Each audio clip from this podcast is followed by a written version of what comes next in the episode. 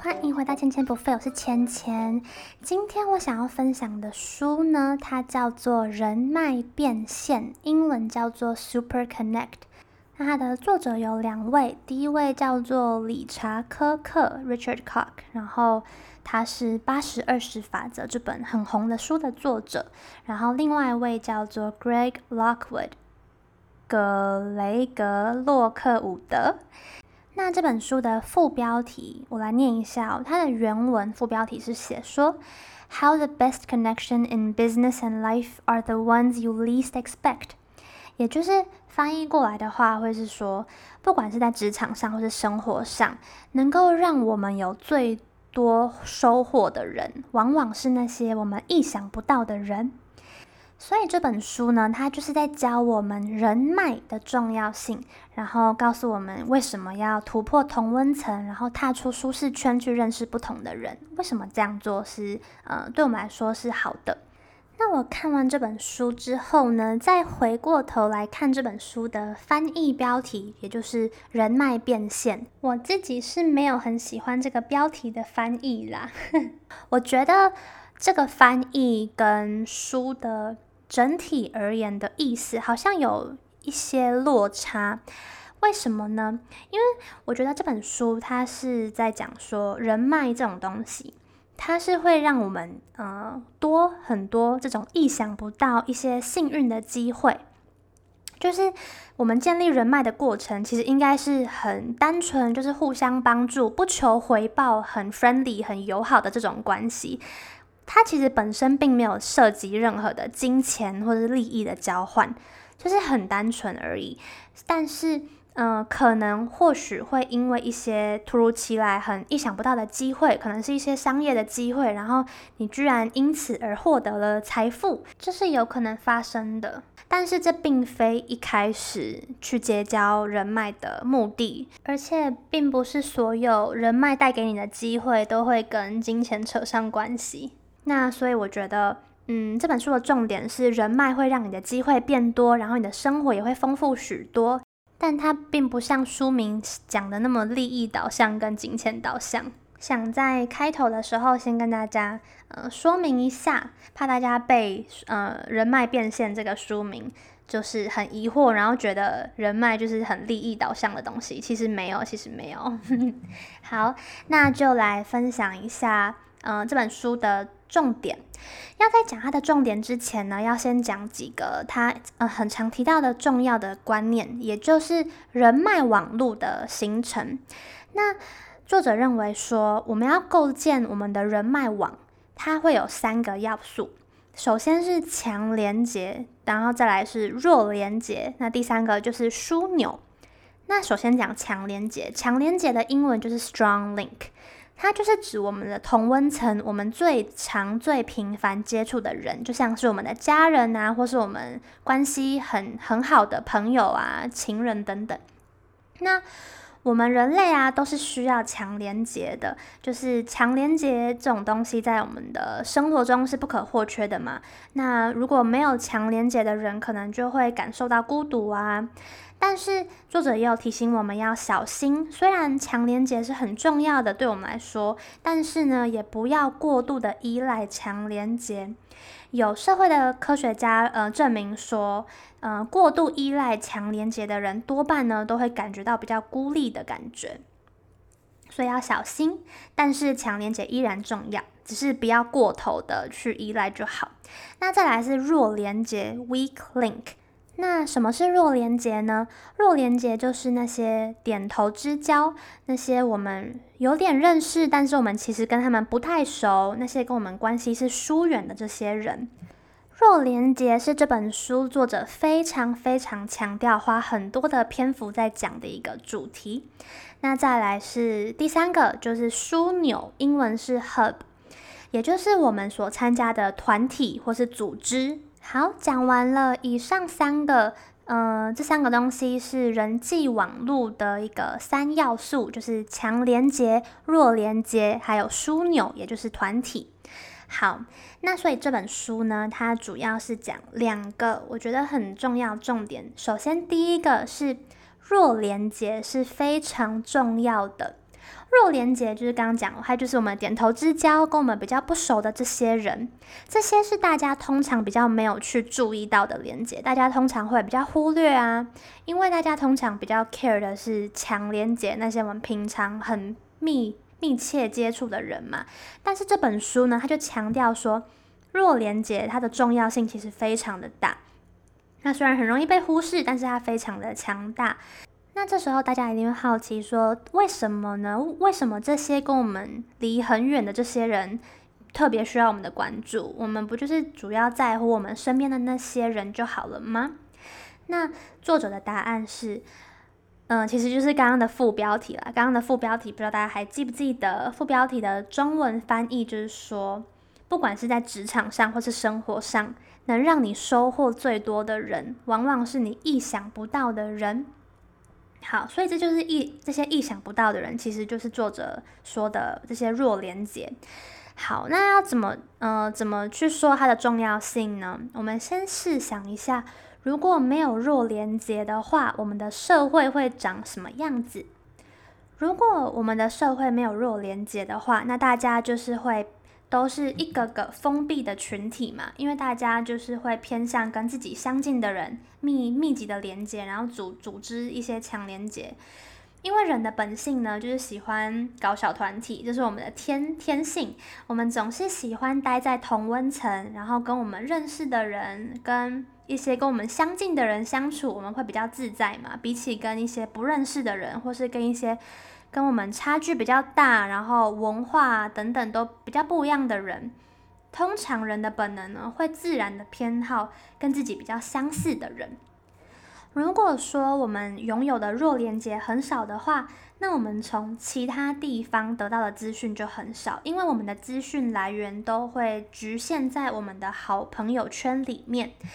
那我们的好朋友圈，我们的亲朋好友，我们的这些强连结，通常就像刚刚讲的，他们都是跟我们很相似的人，所以大家呃的社交圈其实可能也差不多。然后我们这样子的群体里面，大家就是彼此认识啊，然后我们拥有的资讯其实也会呃很类似。好，那如果说我们今天是一个拥有弱连接的社会，会长什么样子呢？如果我们是一个拥有弱连接的社会，就代表说我们会有一些点头之交。那这些点头之交，他们不属于我们的交友圈嘛，所以他们各自会有自己的不同的人人际交流圈。也因此呢，这些人他们平常的所获得的资讯，可能是我们所没有的。那所以，如果没有弱连接的话，我们就可以获得一些其他的资讯，因为大家都有不同的社交圈、不同的生活圈，大家的背景不同，生活方式啊、价值观什么都不一样，所以这些点头之交们，他们其实就是一个桥梁的角色。如果我们有这个弱连结当做桥梁的话，那我们那这些弱连结呢，就可以把很多群不同的人呢串联在一起，然后互相互通资讯，然后资讯呢就可以很快速的传递给别人。那这些有价值的东西就不会只局限在一个小圈圈里面，其实算是一个互惠、互相帮助的一个管道、一个桥梁。那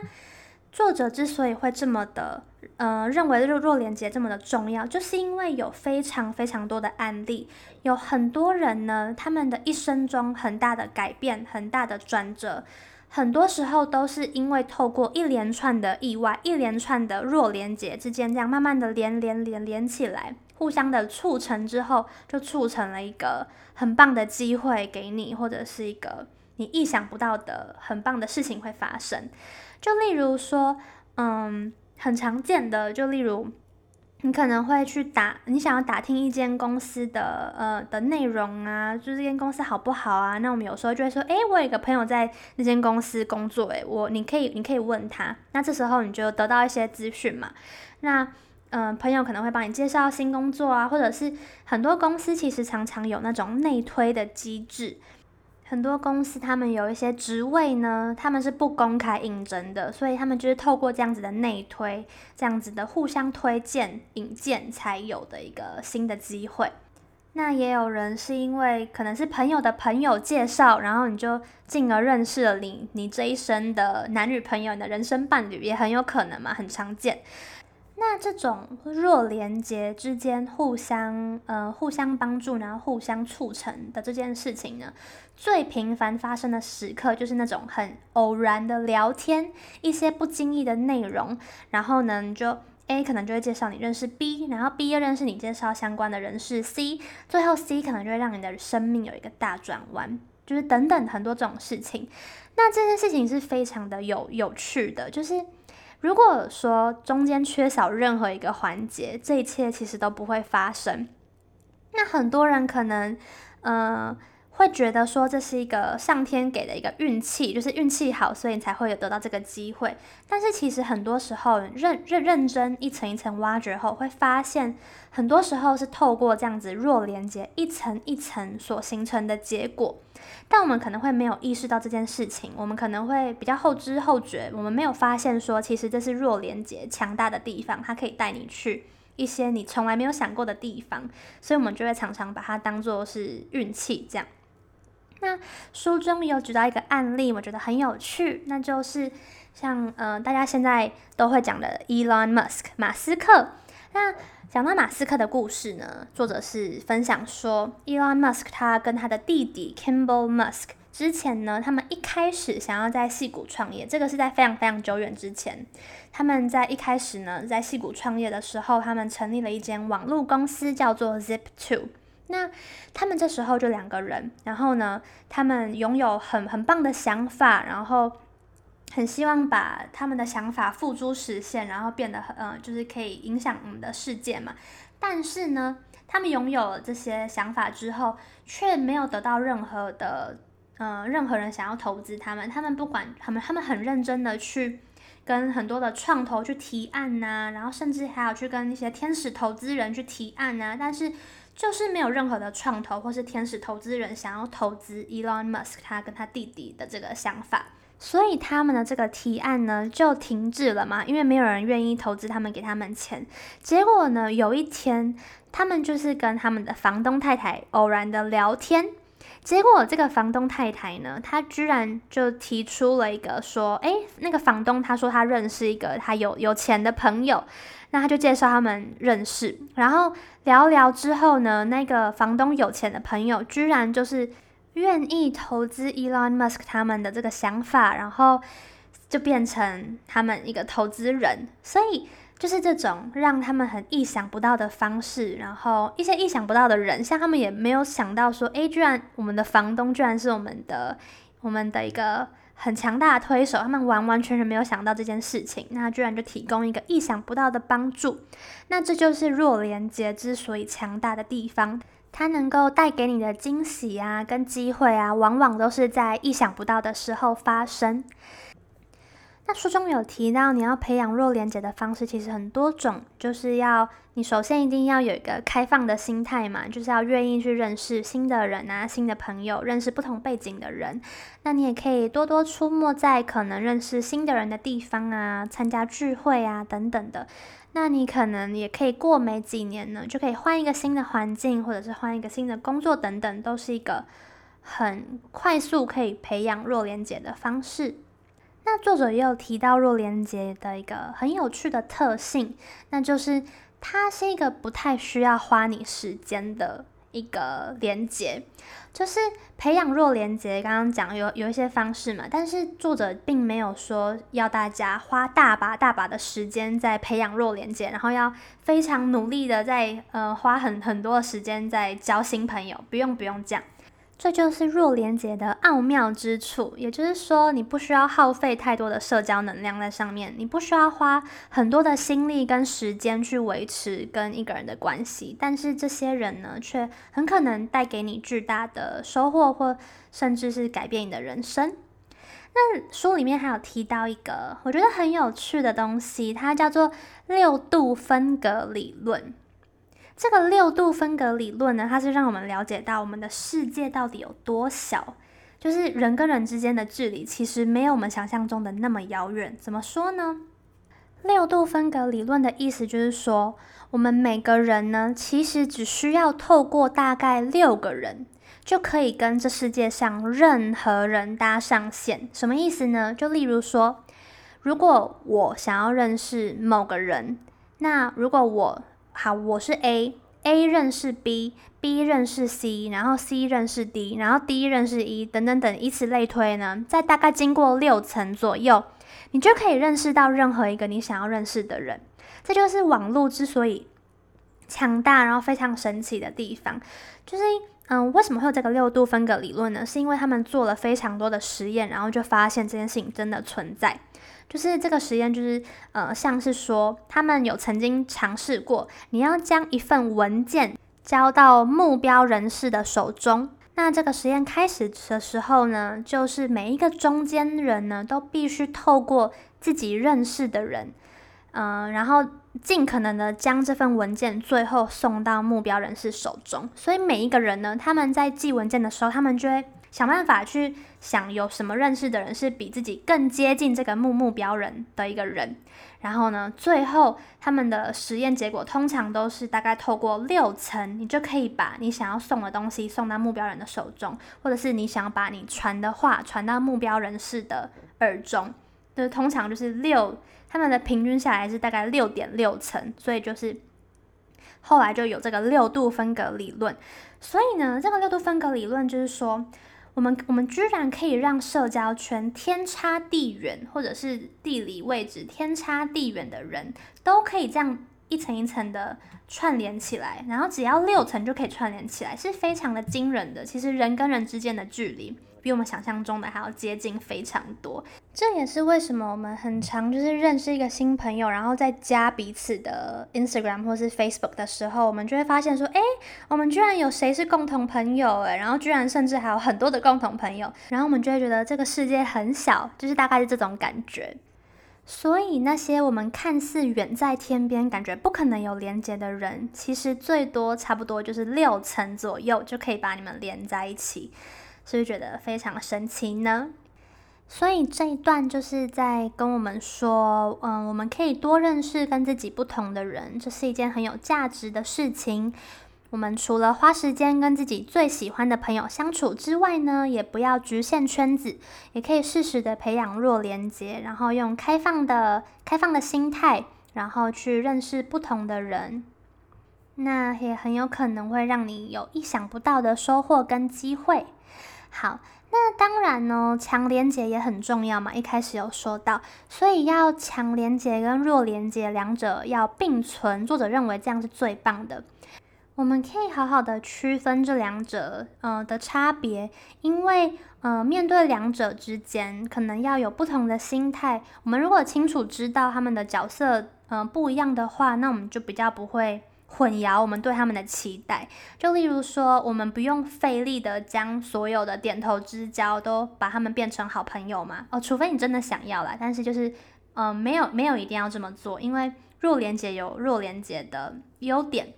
那我们也不用期待说，我们要从我们身边最亲近的亲朋好友之间，要从他们身上，呃，获得广泛的资讯啊，或是一些。呃，好好处啊，等等的，因为这些人其实跟我们生活圈比较紧密，那大家拥有的资讯其实就也会差不多。那相较之下，弱连结就比较有可能就是在意想不到的时候会带给我们呃很很珍贵的资讯。所以作者认为说，我们要把强连结跟弱连结之间分开来看，我们才不会对于他们有一些不应该存在的期待。好，那再来呢？讲的是枢纽，这边的重点是枢纽很重要，因为枢纽的选择呢，会攸关我们的人生。那先 recap 一下，什么是枢纽？枢纽就是我们参加的团体，就叫做枢纽。那我们呢，每个人都有各种不同的枢纽，像是家庭就是一种枢纽。那我们除了原生家庭呢，我们还有很多很多不同的枢纽，像是我们的朋友圈啦，我们的。嗯，可能有学校啊、公司啊、一些社团啊、一些不同的组织等等的，这些都是枢纽。那作者嗯、里面有讲到一句话，他说：“人生其中最重要的决定之一，就是选择加入或是创造哪些枢纽。作者认为说，如果我们想要实现我们个人的潜能，那我们就必须了解到慎选枢纽的重要性，然后我们就要懂得适时的往前走。书有提到说，其实我们现在的枢纽的选择已经跟以往差很多了。以前呢是非常少的，现在是非常多的。以前古代人的枢纽呢是非常简单、非常单纯，也非常命中注定的。也就是说，好，你以前就很简单，就是你有一个家庭，然后你有你属于的部落，然后你如果是男生的话，你可能会加入那个打猎的团体。以前古代人就是这么简单，就只有这几个枢纽。那但他们嗯、古代人呢，通常都是局限在自己的群体里面，自己有自己的部落，不太会跟别的部落有来往。然后呢，不同的团体之间就几乎不会有什么交集。但现在呢，是一个完全不一样的社会。我们现在的枢纽已经不像以前这样命中注定了，加上现在的科技很进步，网络很很进步。那人跟人之间的连接就变得非常的容易，那我们自然呢，我们想要找到跟我们兴趣相符的人，就变得容易很多。那我们也有各种不同的方式可以形成不同的团体，然后我们可以选择加入的枢纽啊，也变得非常的多，非常的容易。那像是在学校的话，你可能呃除了班上以外，你还有很多的社团可以选择啊，很多的组织可以去参加啊，像是。台大应该就有，我觉得应该有上百个社团，应该有上百个吧，反正就真的是数不清。然后什么样子的社团都有，就算没有了社团，你也可以自己去创一个，反正非常的容易。那出了社会后，其实也有很多的兴趣团体可以参加，像是你可能有嗯，志工团体啊，或者是一些兴趣相符的团体，哈，反正就是很多很多嘛。随便在网络上找，嗯，兴趣相符的聚会，或者是。嗯，活动等等，反正就超级无敌多。所以呢，其实你要选择进入或者是创造一个枢纽，现在的选项已经变成是无限多了，只是看我们到底有没有去留意，然后我们有没有好好的做出选择而已。那选择的枢纽，刚刚说非常多嘛，那选择的你要选择哪一个枢纽，就变得非常的重要。你的朋友圈是怎么样子的形成？然后你要选择加入怎么样子的团体，这些选择呢，都是对我们来说会攸关我们的人生的。他们很可能会改变我们的生活，毕竟我们每天是花很多时间跟心力在枢纽当中的。我们每个人的时间很有限。那我们如果选择投入时间在一个枢纽上，那你其实同时就是在呃阻绝在其他地方其他枢纽的人脉跟机会嘛。你就是选择了 A，那你就放弃了 B，就是因为我们的人，嗯、呃，我们的时间是有有限的嘛。一个人呢，他是否可以发挥他的所长，或是否可以感到幸福呢？很大一个，嗯、很大一个程度是取决在这些枢纽上。那到底怎么样才是一个好的枢纽呢？就是呢，如果你的身心灵各方面都可以在这个团体中产生归属感，那你也可以保持着跟组织相同的价值观啊，跟梦想等等的，你的个人特质在这个枢纽中，你是可以提升自己的，而不是被压抑的话，那就是对你来说是一个适合的枢纽。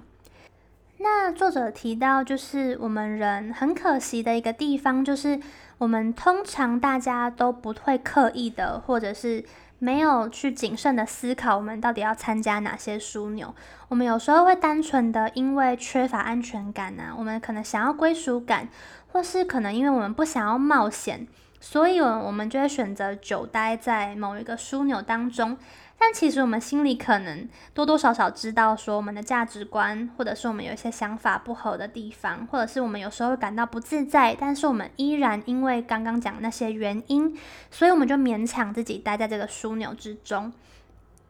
那我们就可能会为了待在这个枢纽里面呢，我们就会选择做出一些嗯、配合这个团体的行动啊，但是其实我们没办法真正的抒发自己。真实的样子，没办法真正的做自己，那这样子可能就不是一个最适合你的枢纽。那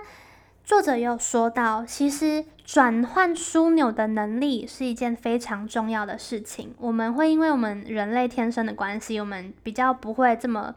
谨慎的，然后这么勇勇敢的去转换枢纽。但是我们的嗯，书里有讲到一句话，他说：“我们的生命的目标跟他目标可不可以实现的程度，很大一部分是取决在我们选择的枢纽，还有我们转换枢纽的能力。”很多时候是因为我们的天性的关系，我们人类天性就是会跟人跟人之间做连接，所以我们其实天生就不擅长去切断连接，不擅长去转换枢纽，我们很少尝试去断开人跟人之间的关系。但是因为选错枢纽是会付出很大的代价的，因为我们的每天就是投入这么多时间在一个团体之中嘛。所以呢，虽然转换枢纽是有它的难度在，但是作者会很鼓励我们，如果我们发现我们好像不太适合现在的枢纽了，那我们毕竟现在有很多的机会，我们有很多可以接触不同的人的呃机会，然后我们可以选择的团体也变得非常非常的多了。那这时候我们就更应该多替自己思考，到底怎么样子的团体，怎么样子的枢纽。怎么样子的人才更适合我们？然后我们就可以愿嗯勇敢的去发掘自己最喜欢的团体，然后做各种不同的尝试，尝试不同的枢纽，看看哪个适合自己。不管是在职场上或者是生活上，都是转换枢纽，可以是换一个新的工作啊，或者是离开一个不适合自己的朋友圈。反正作者认为，我们就是要勇敢的实验，然后好好好的去寻找适合自己的枢纽就对了。那书里有一句话，他说：“当你心生怀疑的时候，就应该要勇敢的离开。”总之，这一段的重点呢，那就是枢纽的选择是我们的生命中最重要的决定之一。那毕竟现在的我们比以前呢都更有弹性、更自由了，所以我们就要更勇敢的去检视跟发掘适合自己的枢纽，也就是我们选择加入的团体。好，分享完毕。以上呢两者的 summary，我再来总结一次。首先就是弱连结是很强大的，所以我们要保持开放的心态，然后我们要愿意敞开心胸去认识各式各样的人。那我们这样子保有广泛的人脉圈呢，它就是在培养弱连结，这样子我们的生命就会变得更丰富、更多变、更有趣，甚至可能还会有意想不到的机会发生。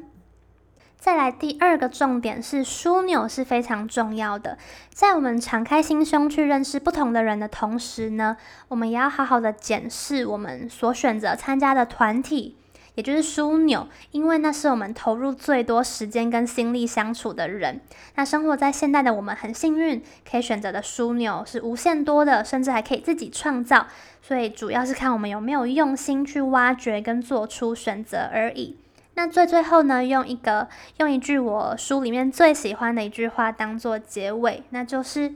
你要尽可能增加身边出现意外惊喜的机会。好啦，今天就分享到这边，希望这一集对大家有一些启发跟帮助。那也欢迎你们跟我分享你们的想法。那我这个频道呢，固定每周会出一集，通常是在礼拜天或礼拜一。欢迎追踪跟开启通知，就不会错过我的下一集。那我的 podcast 会以分享书籍的内容为主，那可能偶尔会穿插一些我生活中的经验跟反思。那如果你喜欢这集的节目呢，也欢迎在 Apple Podcast 上面打新评分或是留言给我，我会非常的开心。那再来就是不免俗的要来。念一下 Apple Podcast 上的新留言。首先是启文，嗯，启文说第十九集，也就是上一集被讨厌的勇气那一集。启文说，我听过别人的不支持赞美小孩的原因，是因为如果赞美了，小孩就可能不会单纯因为喜欢做那件事而做，而是想得到赞赏而做。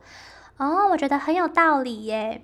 我上一集在讲，呃，不要赞美的原因，是因为，呃，人跟人之间应该要是平平等的。但是如果你赞美的话，那很可能就会产生上对下的感觉。那我也很同意启文这个观点，就是我们在做一件事情的时候，我们到底喜不喜欢做一件事情呢？要思考的是，嗯、如果没有任何人给我赞美的时候，我还愿不愿意去做？如果是的话，那才是你真正喜欢。好，感谢启文的分享。那再来是郑红有新留言，郑红说，我看一下哦。好，郑红跟我们分享《被讨厌的勇气》这本书给他的启发。他说，大概买了三年这本书，一开始有点看不懂，人生历练还不足。但是最近很流行课题分离的议题，也是这本书带给我最大的启发。身为管理者，带人就是一种人际关系的挑战，如何带对我来说就是心跟手段。有心没手段的话，会让你感觉带不起来，自觉无力感。那另一方面，没心有手段的话，会让部属觉得就是运用权力技巧，所以就是要取得其中的平衡。首先出发点要正确，也就是心。其次，运用不同的手段，在每个独立的个体，让个人可以成长。就算手段有点残忍，也要有被讨厌的勇气。自己也尝试辅导者的角色，要真的跟部属做到课题分离，真的很难，因为用心了，有时候就会陷入一种希望他们更好的情绪。感谢郑红的留言，我觉得用不同的角度看事情很有趣。那郑红这边就是跟我们分享，他用一个管理者的角度在看课题分离这件事情，带给他的一些启发跟心得。非常感谢你的分享。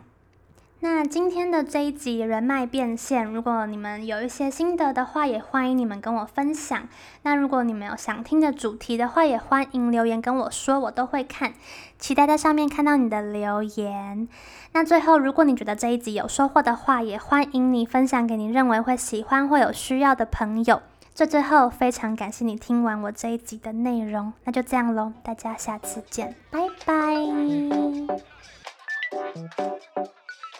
Thank you.